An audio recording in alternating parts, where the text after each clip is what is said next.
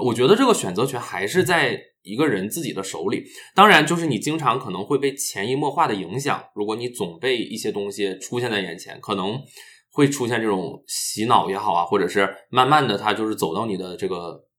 这个认知里了。但是我觉得这个可能是所有的平台，或者是新媒体，或者是呃这个线上的这种东西都存在的一个共性的问题吧，并不是小红书平台它自己的一个问题。欢迎大家收听《为所欲为》，我是 Andy，我是 Marky。为所欲为要放肆表达我们作为 LGBTQI 群体的听闻与态度。我们试图发掘在澳洲生活的人的故事和身边朋友内心的欲望与隐秘角落。为所欲为，敢为，有态度。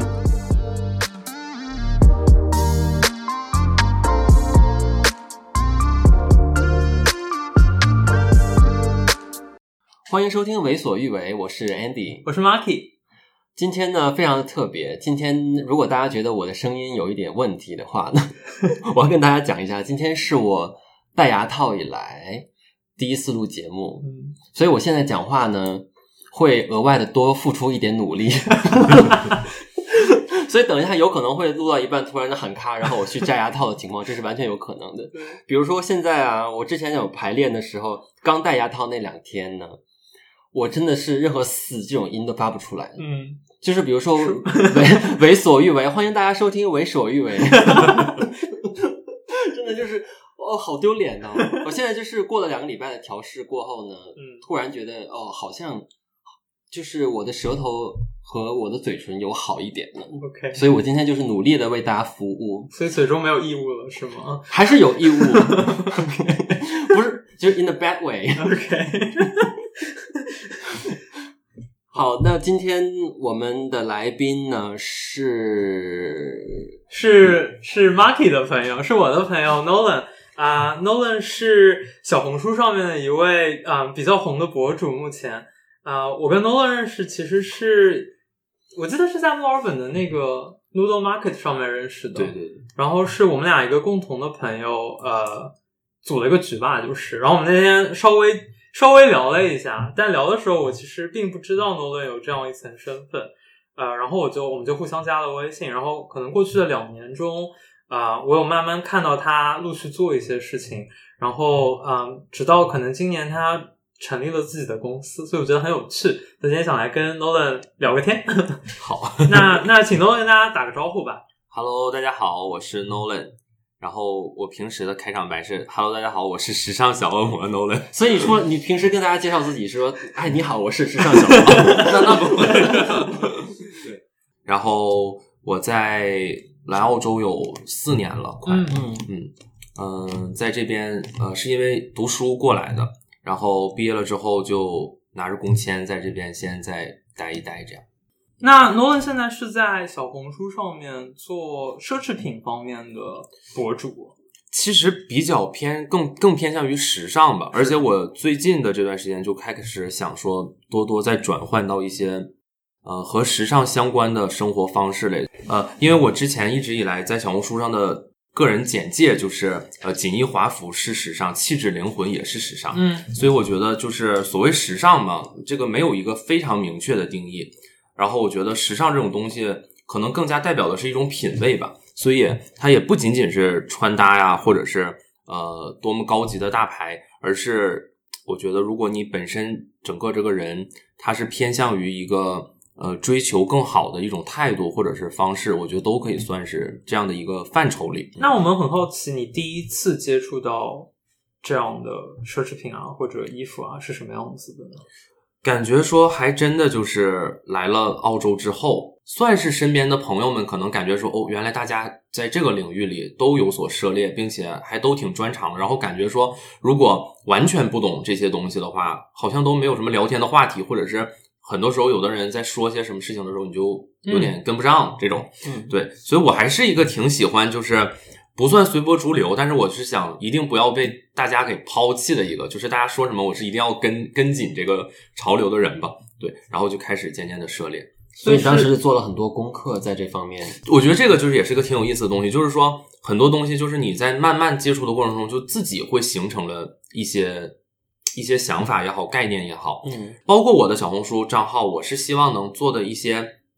就是有实用性的内容，嗯就是很可能很多人也会去分享自己花很多钱去买的一些东西，但是可能嗯、呃会让人大家觉得他是不是只是在炫耀啊，或者是在展示啊？嗯那我就是非常非常希望我能通过我的这个账号让大家知道，比如说衣服，那这件衣服到底是什么面料，值不值得买，什么做工？在此基础上呢，有一个最可能简单的事情，就是说它到底什么尺码是一个什么样的数据。这样的话，大家其实，在看了我的之后内容之后，它是有一个收获的。我的测评就是一定要让大家知道说这个包到底有多大，然后甚至可能相同类的包对比一下，或者大家知道它是怎么开合的、怎么背的，这个肩带能不能调节。其实这些事情可能对很多人来说，特别是小红书的用户来说，还是蛮有意义的。因为小红书，我觉得对很多人来说，可能现在干点什么，它它都它都已经成为一个搜索引擎了。是需要干什么，需要需要找一点。对，我们需要跟大家先讲一下小红书是一个什么样的平台吗？就是我怕我的听众有些人会不知道小红书是什么。嗯，小红书它比较这个这个平台的宗旨是呃分享你的这个生活，因为其实小红书在最开始走到大家视线里的时候，是它可以标记你的生活的。比如说你发一张照片，实际上你身上的这件衣服是什么，裤子是什么，你后面的背景是什么，是可以放标签的。嗯甚至什么价格啊，什么都有。以前现在它就是不断完善，可能以前的这些功能没有了，但是它的这个核心还是说，就是作为一个小红书的用户而言，发内容的话，他是在分享他的生活，无论是什么领域，然后不论是什么形式，它都是以一个这样的目的来做的。嗯嗯然后，呃，小红书这个平台可能这两年就在国内也好，特别是在海外也是非常呃受受欢迎。呃，我觉得小红书算是和抖音就是已经成为一个最新的这个新媒体的渠道了吧？嗯，因为小红书我记得是你进去你注册的时候，它会让你说你关注你喜欢感兴趣的领域是什么，你可以选择一些。嗯，然后每天你打开小红书的时候，在首页就会不断的用算法推荐的你可能感兴趣的东西给你。嗯嗯，比如说，如果你选择了你喜，你对这个时尚领域感兴趣，那肯定是你看到的更多内容是时尚，或者是能和时尚相关的事情。但是实际上，你当你打开了这个呃软件，然后它已经开始给你推了东西，那你总就会点击一些东西。嗯，在你每一个动作里，其实它都会再进行推算，说你嗯又对什么感兴趣了，然后包括这个呃，你是对男男生发的东西更感兴趣，女生发的东西更感兴趣，还是对图文更感兴趣，还是视频更感兴趣？你刚才提到，呃，你说小红书这两年可能突然找到了一个平台，嗯你同时也提到，你说，嗯、觉得奢侈品这两年是在下放的，是在向普罗大众靠拢的。嗯嗯你觉得为什么会发生这样一件事情呢？嗯，我觉得可能一是奢侈品的消费门槛本身不那么高了，就是说，呃，更多的人会在每一年里，包括大家的这个呃消费理念、生活观念都在变化。第二点的话呢，可能以前的奢侈品是更注重于更注重于设计或者是品牌，但是可能并不很日常。但是这两年呢，随着这个很多潮流品牌的发展吧，包括奢侈品也在和很多潮牌联名也好啊，或者是它的设计越来越这个偏向于日常化，嗯所以可能这个本身它的消费就会更多一些，然后更受到更多的人认可。第三个原因，我觉得可能是说，呃，现在的消费主力在靠着这个在在在在年龄层也在下下行，比如说呃。零零后啊，千禧年以后的都可能成为消费主力了。那他们的可能就是这个时代的人，他本身就是奢侈品或者是品牌，对于他们来说是一个非常重要的东西。你你觉得，呃，比如说像小红书这样的平台，呃，它通过不停的优化它的算法来给你他认为的适合你的东西，嗯，他是不是在逼迫他的用户去购买，或者他在向大家贩卖所谓的焦虑？首先就是像小红书这样的平台，当你看到一篇帖子的时候，你可以选择不感兴趣，就是这是你作为一个观众而言的一个权利。嗯，那当你进行了这样的一个动作之后，其实相关内容以后可能系统就会少推荐你了。嗯，还有一点就是，嗯，因为我们只是在聊奢侈品或者聊时尚，但是实际上小红书平台它是所有的方面都有所涉猎。嗯，呃如果你感兴趣，它就会推给你，或者是你经常搜索，它会推给你。但可能就像我身边朋友说，他打开小红书根本完全看不到这样的内容，看到的全是做饭，怎么叫做菜。嗯对，所以这个东西还是看你吧。我觉得这个选择权还是在一个人自己的手里。当然，就是你经常可能会被潜移默化的影响。如果你总被一些东西出现在眼前，可能会出现这种洗脑也好啊，或者是慢慢的它就是走到你的这个这个认知里了。但是我觉得这个可能是所有的平台，或者是新媒体，或者是呃这个线上的这种。东西都存在的一个共性的问题吧，并不是小红书平台它自己的一个问题。嗯，我的害怕是，当我们现在所有的 app 都以这种算法的形式在向大家把大家逼向一个逼向某一个具体的一条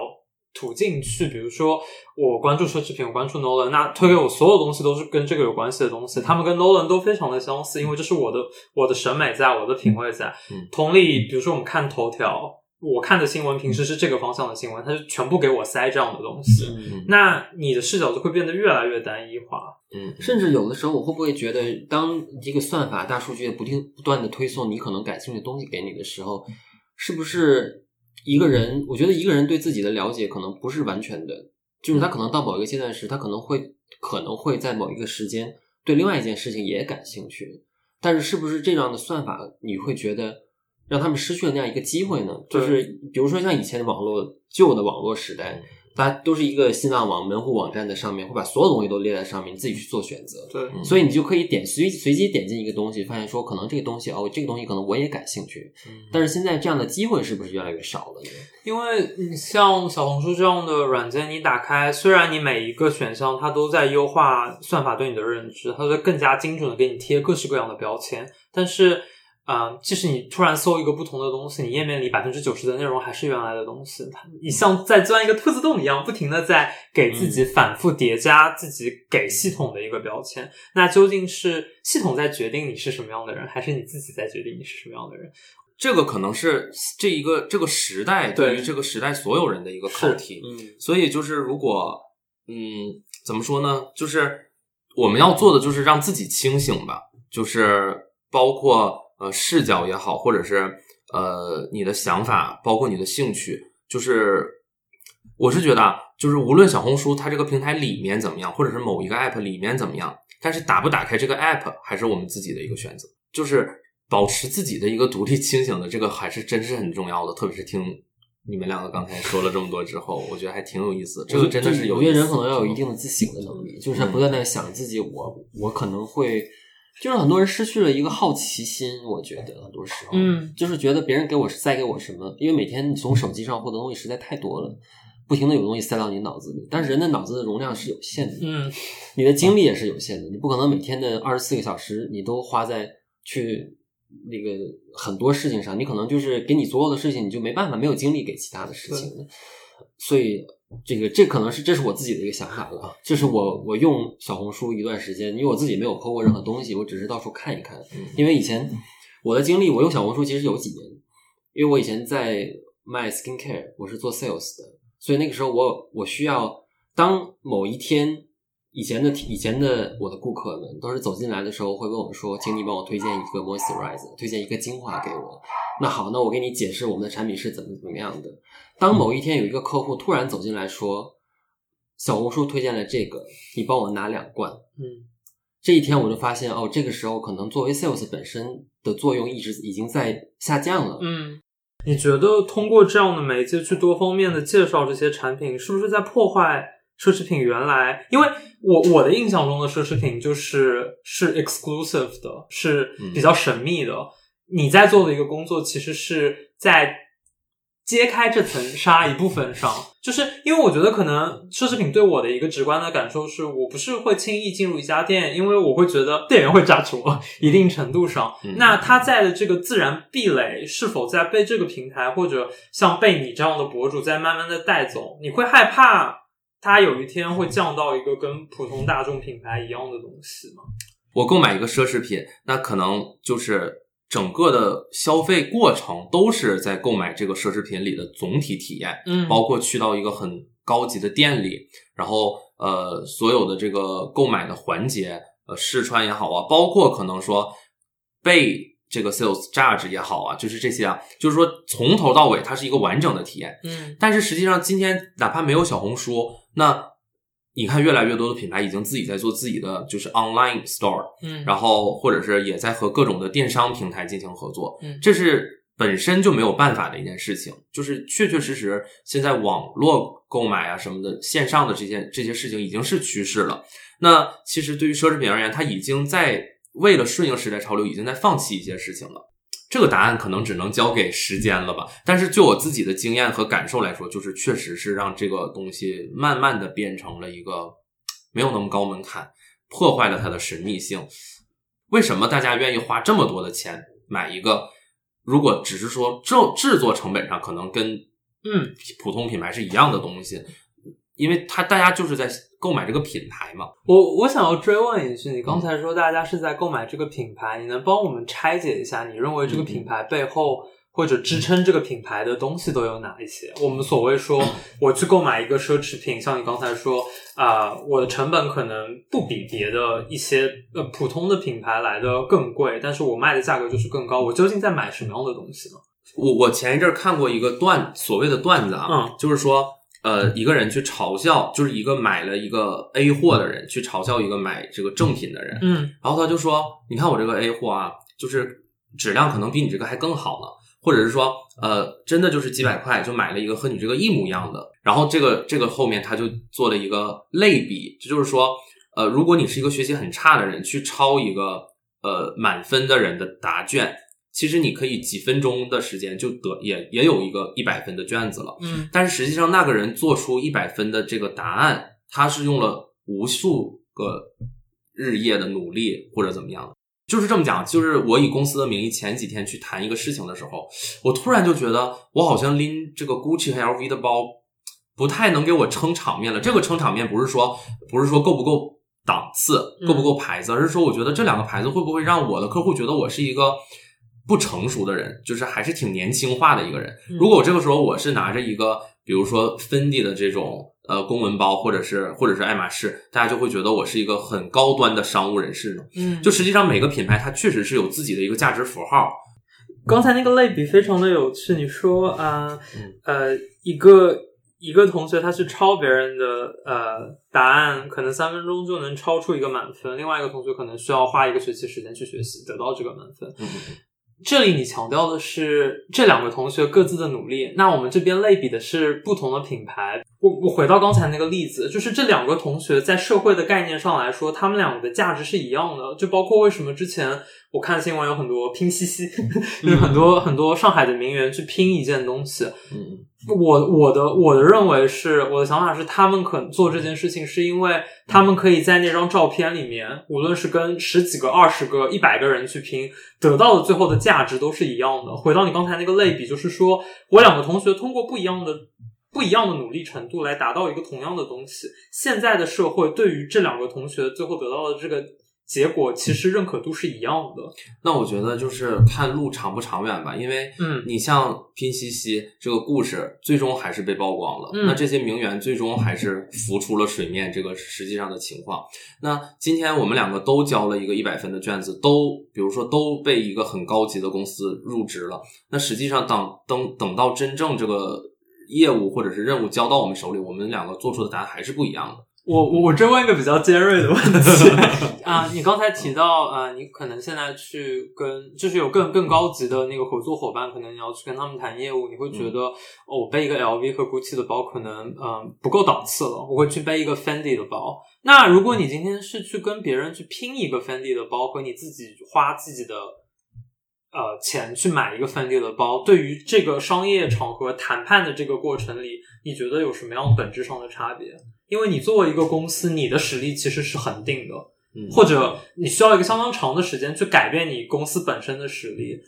我觉得这在这这这个是又聊到了奢侈品的用途吧，嗯，就是说，呃，就你这个问题来说，那对于今天的这个谈判没有啥区别，嗯，因为就是展示了这个包，就是如果说的简单一点、肤浅一点的话，嗯，但是呃，就是这件事情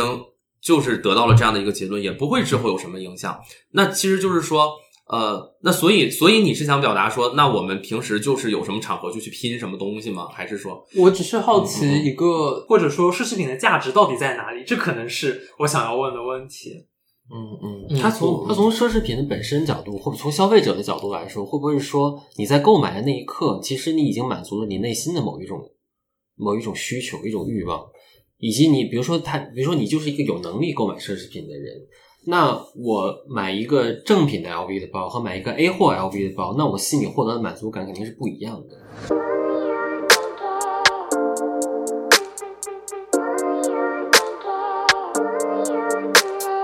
我们刚才聊了很多跟奢侈品啊或者平台有关系的东西。呃，我前两天也了解到，Nolan 他今年有被在上海呃被小红书平台邀请到他们年会是吗？哦，是他们呃办的一个就是。呃，就是时尚的活动，哦，就是他把这个小红书上目前比较优质的这个时尚类的型的博主邀请到这个活动，然后在这个活动里呢，又邀请了就是各大品牌来展示一些他们呃明年二零二一春夏的新款。嗯，那包括你前两天双十二的时候也有第一次尝试淘宝上面的东西，对吧？对。那在做这两件事情的时候，其实你已经是在以创业者的身份来接这两笔单子，或者。哦，这两件事情还真就是挺以博主的身份，以博主的身份，还不太是对公司的那个。哦，那我们想了解一下，就是对你你创业的整个过程，包括呃，比如说你是在什么时候产生了想要做一个公司的念头？我最开始做小红书博主吧，其实也没有想过那么多，嗯，就是。第一篇、第二篇、第三篇的时候，真的就是想分享一下，然后我就是想让大家知道这东西咋洗，这东西咋穿，就有点实质性的内容。然后突然呢，可能就是今年六月份左右的时候，就开始这就是很多的品牌来联系到我，来发一发东西。然后我呢，一直就是一个。就一件事，我希望它能发挥出更多的价值的事情。然后接了一两次之后，我就想说，那为什么就是不把这件事情看看能不能再利用一次，或者是也不算利用吧，就是让它再发挥出更大的价值。然后我就想说，其实对于来找我的品牌而言，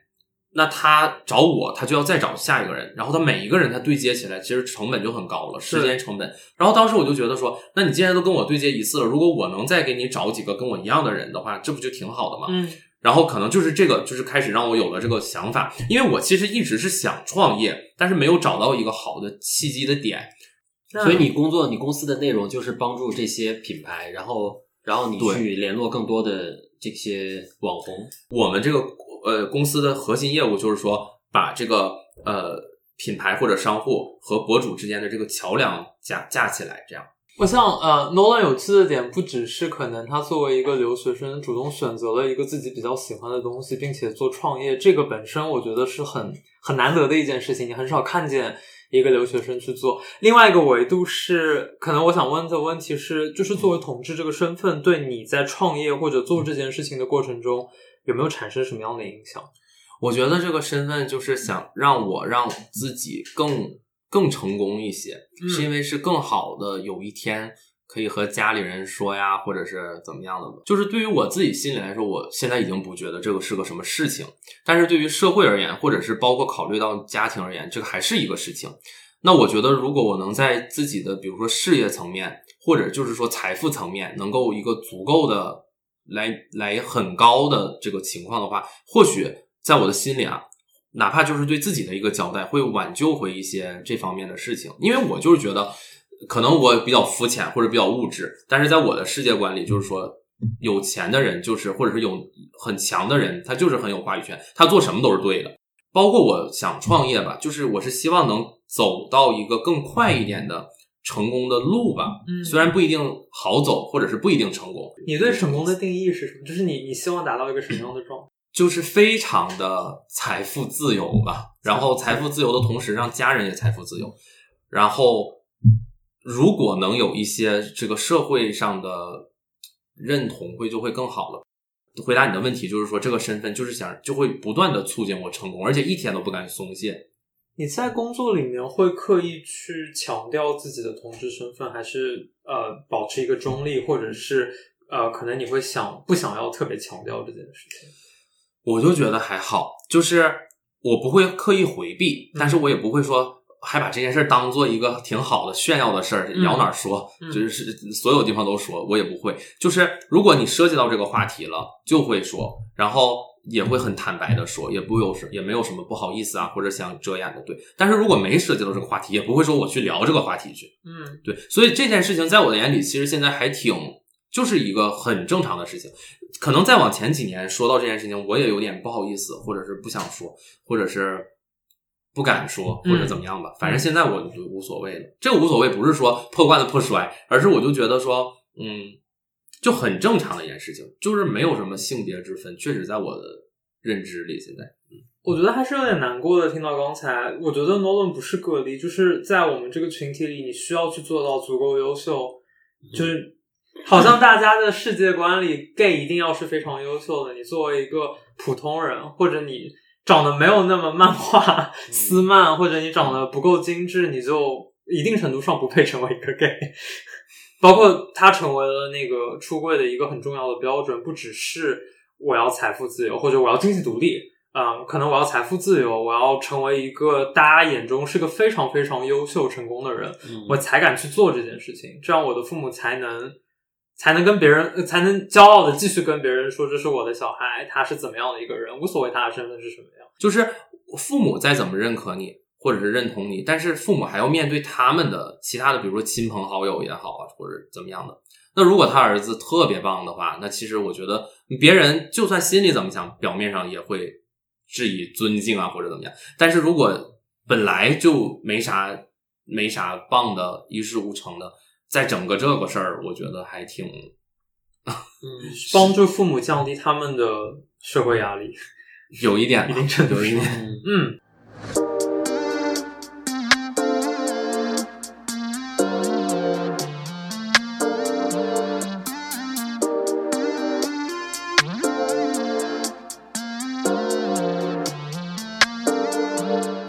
上二一年，你觉得明年你希望，比如说把一件事情提高或者做好，你希望是什么样？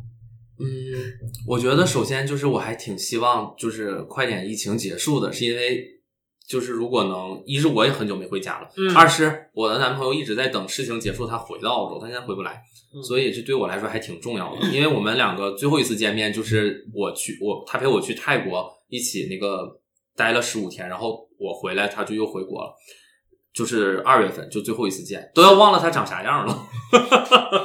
就是是留学生在试泰国能不能直接飞到澳洲那个状那个。对对对，哦、我我我我我就是经常会觉得说，今年多亏当时很果决，就是我就是比较低级，还没有我我的出发的时候还没有任何还没有到第一个十五天，嗯，就是还没有人知道成不成功，反正我也就走了，然后就因为。我就总在想啊，因为当时确实也没想到能到现在还没结束嘛。嗯，然后现在就会在想说，哦，如果当时没走，现在都不知道干啥呢，就不会有创业，也不会有小红书的发展，都不会有了，就肯定在国内找一个班上了吧，可能就是短期的，因为我一直以来所有的事情都在这边，又回不来，没有办法嘛。你的男朋友是你的商业合作伙伴吗？哦，他现在也在加入到我们这个公司里的事情，是因为就是我，包括我创办这个公司，还挺是希望说。